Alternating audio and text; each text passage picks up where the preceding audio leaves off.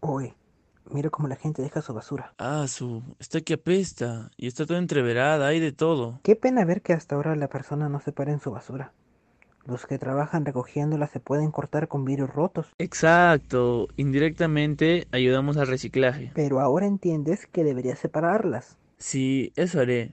Voy a separar. Así como le enseñan a los niñitos de inicial, así le enseñaré a mi familia. Claro, separa la orgánica de la inorgánica.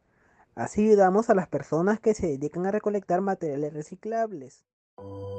Cambia tus hábitos para botar la basura. Comienza a separar y viviremos mucho mejor. Este es un mensaje del podcast Trujillo Digital, en colaboración con los estudiantes de Ciencias de la Comunicación de la Universidad Nacional de Trujillo.